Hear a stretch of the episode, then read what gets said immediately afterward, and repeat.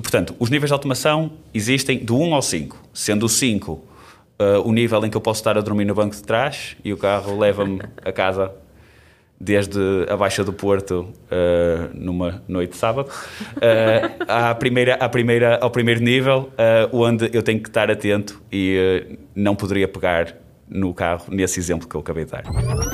Bem-vindos ao podcast Fala-me de Tecnologia, o podcast da Bosch para os amantes da tecnologia. Sou a Amália Carvalho. E eu sou a Natália Pessoa, somos da equipa de comunicação da Bosch em Portugal. E vamos estar aqui à conversa com especialistas para tentarmos responder a estas e a muitas outras questões sobre tecnologia. Vem connosco. Carros sem condutor, táxis voadores, carros elétricos, como será a mobilidade do futuro? Será que cada um de nós vai ter um kit, que a série, série Knight Rider tornou famoso na década de 80? Bem-vindos ao Fala-me de Tecnologia, o podcast da Bosch em Portugal. Hoje vamos falar sobre condução autônoma.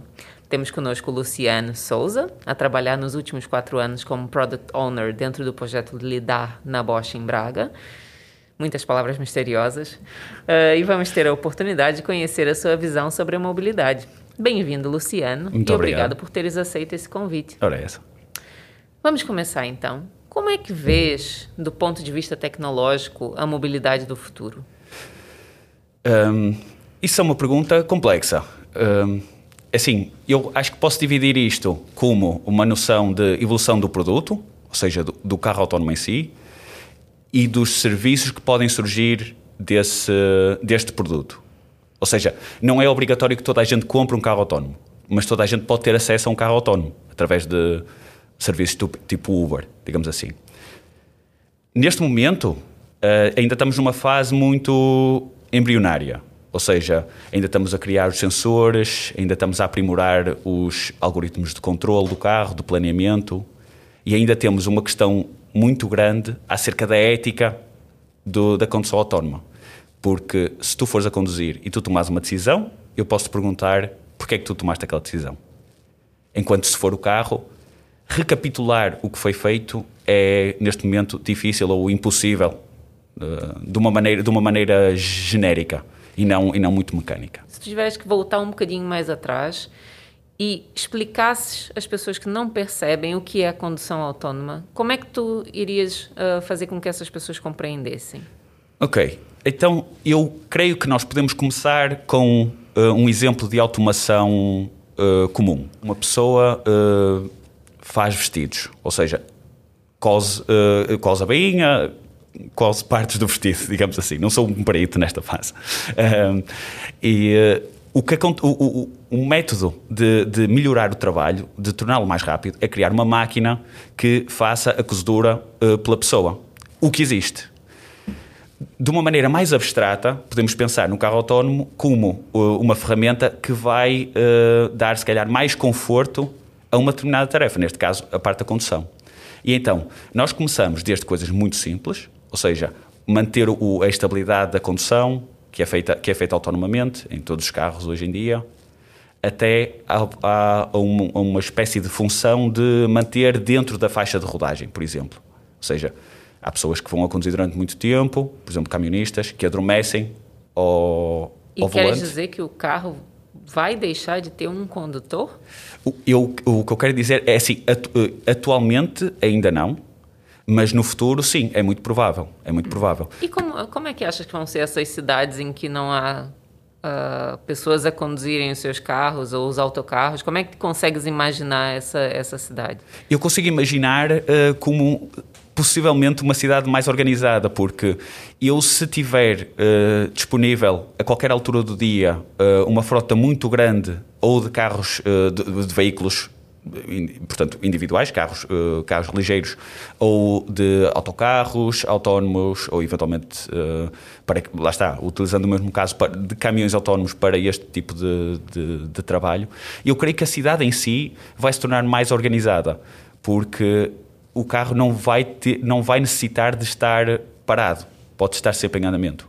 O que, o que possibilita, se calhar, uma redução de partes de estacionamento e assim o aumento da, da área útil para o cidadão. Quer dizer que então toda a gente vai andar de Uber? Porque se o carro está sempre a andar, eu não tenho de ter o meu carro necessariamente. Exatamente, exatamente. Isso é, um, isso é uma, das, uma das suposições que, que, que se vê ah, e que, que, se comprova hoje em dia. Há muita gente que não tem carro hoje em dia e em Portugal ainda se usam transportes públicos, mas não tanto como, como no estrangeiro, diria eu. Uh, no entanto, a Uber e serviços semelhantes uh, é, é, muito, é muito frequente, principalmente quem vive em centros de cidade, que, que torna ainda mais uh, caro uma casa com, com lugar de garagem ou pagar uma garagem para, para o dia a dia. Portanto, sim, sim, sem dúvida alguma. Então, um carro vai ser um serviço. Ok. Transporte, o transporte vai ser um serviço. O transporte, boa. E por que, que achas que é importante termos a condução autônoma? Eu acho que é Bem, eu acho que é interessante termos, termos condução autónoma. Ou seja, eu sou, eu sou engenheiro, escolhi engenharia pela curiosidade. Portanto, acho que provar que é possível é uma grande parte da, da razão de existir. Existem também outros casos em que há, há muitas mortes na estrada desnecessárias por uh, faltas de atenção, por uh, cansaço, que seriam mitigadas pela condução autónoma. E nesse caso eu diria que é, é um argumento muito forte para, para a sua existência e para o seu desenvolvimento. E, por exemplo, aqueles acidentes que nós ouvimos por vezes na televisão com Tesla, uhum. com porque supostamente o Tesla já tem algum tipo de uh, automação, não é? Exatamente. Uh, como é que nós podemos avaliar esse tipo de casos e aqui ao mesmo tempo estás a dizer que uh, a condução autônoma vem prevenir acidentes nas, nas estradas? O que, que ainda falta então? Sim, então um, a prevenção já existe, já existem alguns estudos em que estas funções de automação básica conseguem mitigar ainda alguns acidentes. Um, mas eu creio que se calhar, ou seja, a visão final será não há não há mortes na estrada ou um número muito muito reduzido. Uh, mas se calhar vamos começar por, por, por, outro lado. O que é que são os níveis de automação? Existem níveis de automação. A Tesla uh, vende mais, mas encontra-se ali no nível 2, o que implica uh, que tem que haver atenção do condutor se os acidentes que acontecem são por abuso do condutor, falta de atenção, existem casos de, de, de pessoas que vão para o, o, banco de trás do carro e, e deixam o carro conduzir-se, ou seja, arranjam uma maneira de, de, conseguir que o carro não detecte que a pessoa não está lá sentada e, uh, e, e, vão para, e vão para a parte de trás. Porque aquilo, de facto, em grande parte das situações, é completamente seguro. Há muitas outras situações, que é o que nós estamos a ver aqui, uh, em que isso não acontece, não é? Ou seja, distinguir estas duas, esta, eh, estes dois casos é, é, é muito complicado. Eu diria o seguinte: é normal que existam problemas e, infelizmente, problemas fatais. Uh, é também, é também preciso terem atenção às limitações das funções que estão agora existentes e, uh, e, e não extrapolar para o, que, para o que poderá vir a seguir, digamos assim. Ou seja, a tecnologia está em desenvolvimento, e o que tem que estar na estrada tem que ser seguro, isso aí não há, é, sem dúvida. Uh, mas levar ao extremo muitas vezes uh, criam, criam estes problemas. Ou seja, temos assim. que ter a, a, responsabilidade também da pessoa que está no, no carro, né? Para não abusar da, da tecnologia e seguir as, as guidelines. Completamente. Uh, para não haver. Mas, mas estavas a falar de uma coisa interessante, que era o, os níveis de automação que já existem hoje em dia. Podes explicar um bocadinho mais? Falaste do nível 2, que uhum. eu acho que é o do Tesla. Exatamente. E o que é que vem a seguir? Uh, Deixa-me só um à parte, que é, uh, tem que haver uh, responsabilidade por qualquer tipo de tecnologia. Hoje em dia é muito comum as conversas deteriorarem-se porque as pessoas pegam no telemóvel e eu acho que é preciso ter responsabilidade por qualquer tipo de tecnologia. Isso aí é importantíssimo. Portanto, os níveis de automação existem do 1 ao 5, sendo o 5 o nível em que eu posso estar a dormir no banco de trás e o carro leva-me a casa desde a Baixa do Porto numa noite de sábado, uh, primeira, ao primeiro nível, uh, onde eu tenho que estar atento e uh, não poderia pegar no carro, nesse exemplo que eu acabei de dar. A meio temos funções mais, mais leves, ou seja, no, no nível 2 temos a parte de manter dentro da faixa, no nível 3 temos um bocadinho mais de, de, responsabilidade para o carro e não tanto para o condutor, sendo que o condutor tem que estar sempre pronto a, a entrar em ação. O nível 4 é ainda menos interação do, do condutor, ou seja, só em casos específicos é que ele tem que entrar em ação, porque a condução é, é muito abstrata, digamos assim, pode acontecer muita coisa na estrada, não é? Há um caso interessante que é, no, no Japão, eles tinham uma rota em que havia um sítio onde o carro falhava sempre. Eles a, a, a, a capturar uh, dados. E havia um sítio onde o carro falhava sempre na detecção da estrada. E eles não estavam a perceber porquê. Foram ao local e no local tinha um Mickey desenhado na estrada, a branco. Porquê? Ninguém sabe, mas tinha lá um Mickey desenhado. E o carro claramente não é fã uh, da, do Mickey, do, da Disney. Do Mickey. Portanto, uh, claro, houve aí um problema.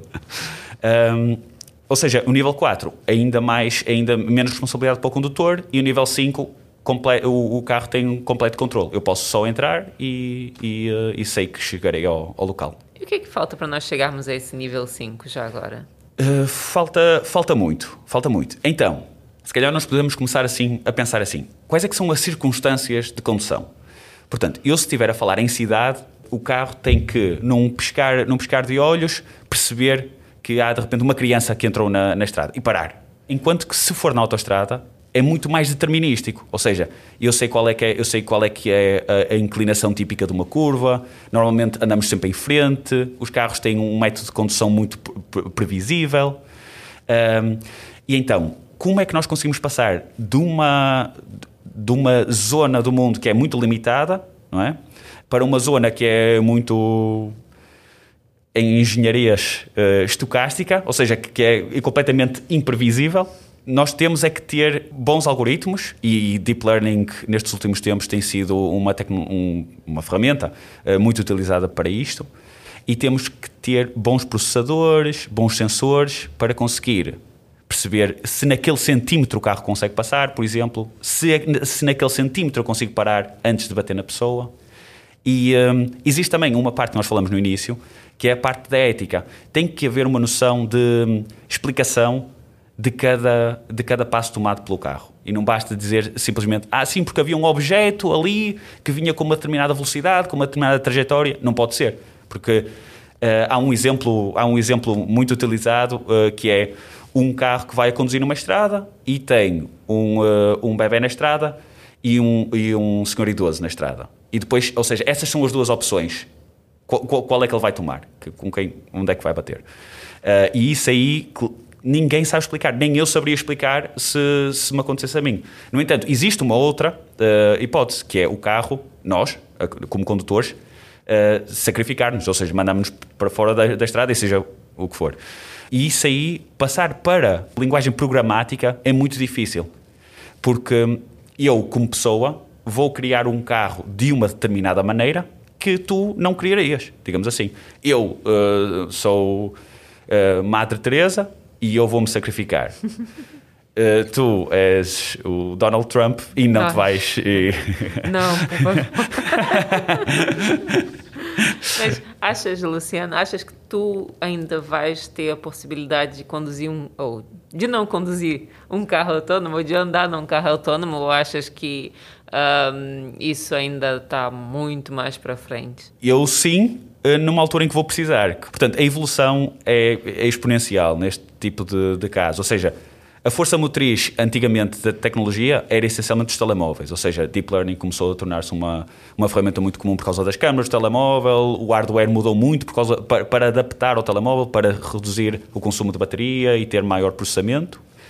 E agora essa força motriz vai passar a, vão passar a ser os, os carros. Vai começar a haver uma, uma evolução exponencial. Trabalhando na área, por intuição, eu diria que daqui, se calhar, a 30, 40 anos, nós vamos ter um carro que é praticamente autónomo. Ou seja, daqui a 30 ou 40 anos vai ser generalizada a condução autónoma, certo? A, a, a condução autónoma vai ser generalizada antes do, antes do, do que isso. Ou seja, uhum. uh, todas estas, estas funções para a autoestrada, ou seja, para te ajudar em conduções longas e uhum. chatas, para estar no trânsito, isso aí vai ser nos próximos anos. Estamos a falar até 2025, seria a aposta da Bosch. Uh, portanto, tu aí vais começar a, já ter uma noção de, de automação. Agora, de um dia para o outro, uh, eu não conduzo mais, isso aí não, não vai acontecer. E isso aí vão, vão ser necessários muitos anos porque é preciso ter segurança e é preciso perceber o que é que, o que, é que está a ser feito e não, e não ser.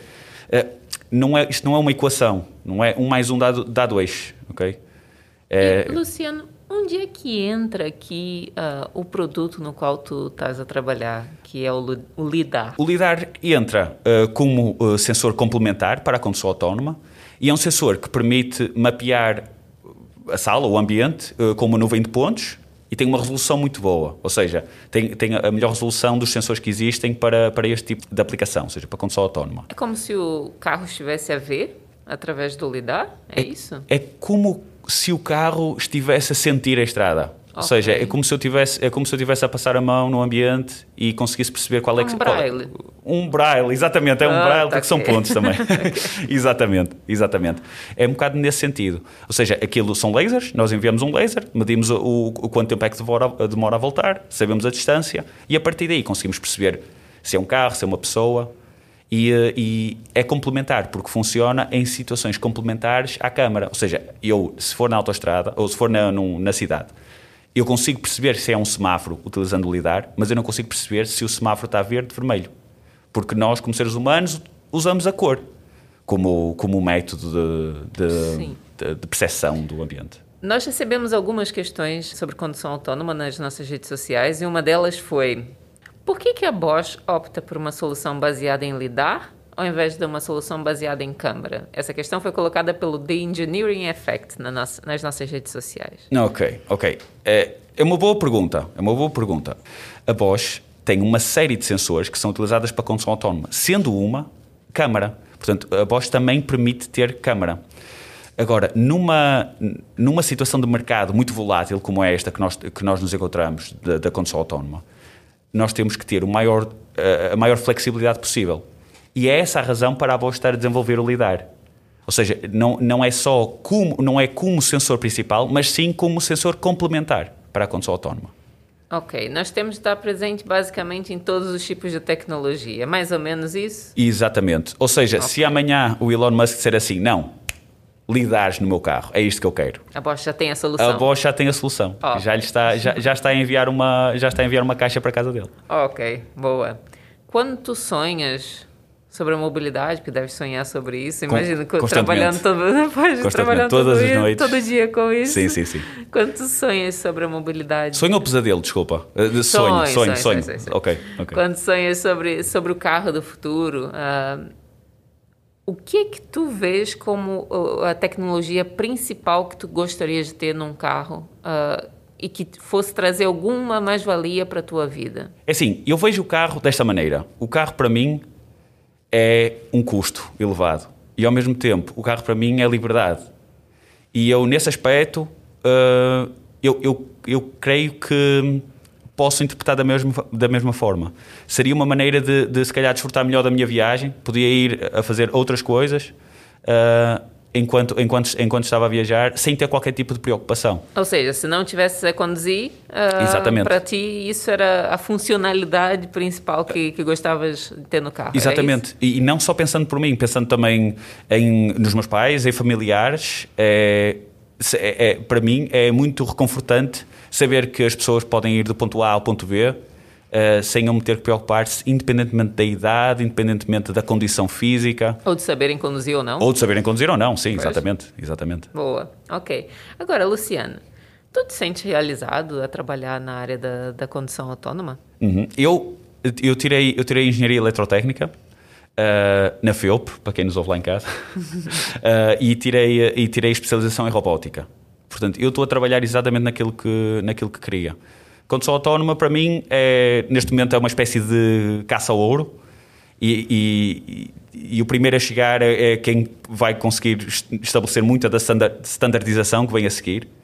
E eu uh, gosto muito disso. É uma área muito, é uma área muito dinâmica, muitas notícias todos os dias e isso é. É, é algo que te motiva. Motiva-me imenso, sim.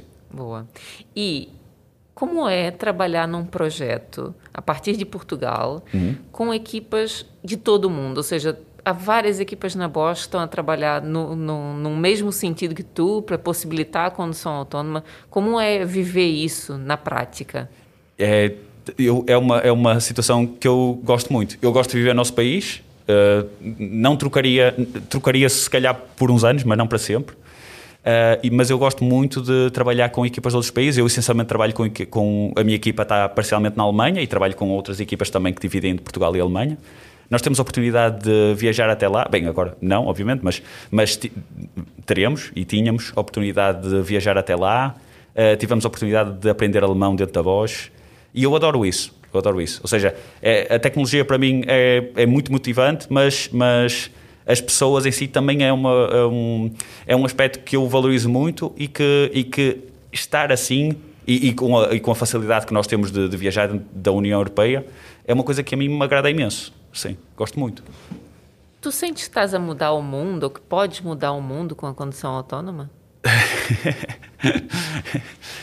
É assim, eu mudar o mundo pessoalmente, creio que sim, porque, porque eu sou um exemplo, forma. Estou a brincar, estou completamente a brincar. Uh, não, ou seja, eu acho, eu acho, que, eu acho que sim. Uh, Uh, mas, mas de uma maneira muito, muito leve. Ou seja, eu acho, eu acho que, que uh, todos a trabalhar no mesmo sentido, sim, vai criar uma, uma mudança no mundo. Ou seja, o projeto uh, pode criar uma mudança caso tenha sucesso, caso nós consigamos passar informação para, para novas pessoas que entrem para o projeto e que saiam para outras coisas. Ou seja, este efeito de onda, sim, pode trazer muitas mais-valias para, para, para o mundo. E isso aí acaba por ser também uma das grandes vantagens de, de, de, da pesquisa dentro da condução autónoma. Porque, sim, é, é bom eventualmente alguém vai fazer muito dinheiro com este tipo de serviço, ou a venda de carros, ou, ou algo deste género. No entanto, as tecnologias que derivam de, de, deste estudo vão, vão beneficiar muito, muitas outras áreas.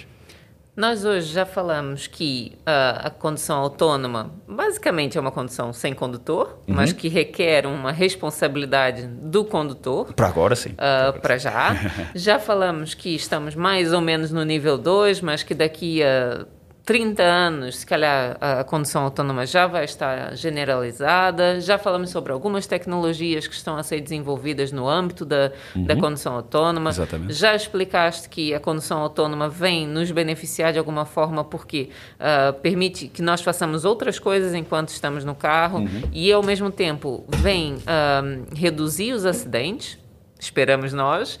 Uh, Há mais alguma coisa que tu achas importante as pessoas lá em casa saberem sobre a condução autônoma? Hum. Uh, acho, acho que é importante, e não sei se é, não, não, é uma mensagem muito, muito empolgante, mas eu acho que é importante uh, ter um bocado de noção ou intuição da realidade, que é.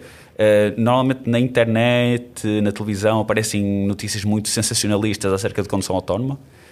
A realidade é muito diferente. A realidade é muito de bater com a cabeça na parede, tentar resolver um problema que é básico em retrospectiva, ter outro desses problemas e iterar. Portanto, eu acho que é importante perceber que, sim, há coisas muito boas a serem feitas, feitas agora. Há, há, funções que neste momento são muito, muito uh, úteis, uh, mas até chegarmos ao que acontecia no Jetsons, não sei se se lembram, sim, mais uma sim. referência. uh, um, ainda vai ainda Os vai carros voadores exatamente exatamente ainda vai demorar e não vai ser uh, e não vai ser um passo de gigante vai, vão ser pequenos passos ao longo dos anos Ok, Luciana, agora, porque a vida nem sempre é fácil, nesse podcast também não, nós temos algumas perguntas rápidas uh, para te fazer. A primeira delas é: tens de completar a frase. Okay. Se dessem um carro autônomo aos teus pais, eu tentaria ficar com ele. ok, boa. Sem a condução autônoma, o mundo. Vai ter muito mais acidentes, acho eu. eu vou ficar. O mundo vai ficar uh, com mais uma pessoa no desemprego, sendo essa pessoa eu. Boa. Não, boa nada. Não tem nada de bom nisso. Boa resposta. Sim, boa resposta, futuro. Sim. Inovar é. É. Uh, tentar uh, aceitar que o falhanço existe e tentar outra vez. Acho que não podia ser melhor do que isso. Já não vou dizer boa, mas não podia ser melhor do que isso. Luciano, muito obrigada pela tua partilha. Foi muito interessante ver a tua visão sobre a mobilidade, sobre a condução autônoma, sobre o mundo em si. Um, esperamos que as pessoas que estão a ouvir tenham gostado, que tenham que tenham sonhado conosco, que nos façam questões. Se quiserem fazer alguma questão ou dar algum feedback, Contactem-nos através das redes sociais. A Bosch Portugal está presente no Instagram, no Facebook e no LinkedIn. Fica também o convite para falarem com outras pessoas sobre o podcast Falem de Tecnologia e espero que tenham gostado tanto quanto nós. Muito obrigada e até a próxima. Muito obrigado.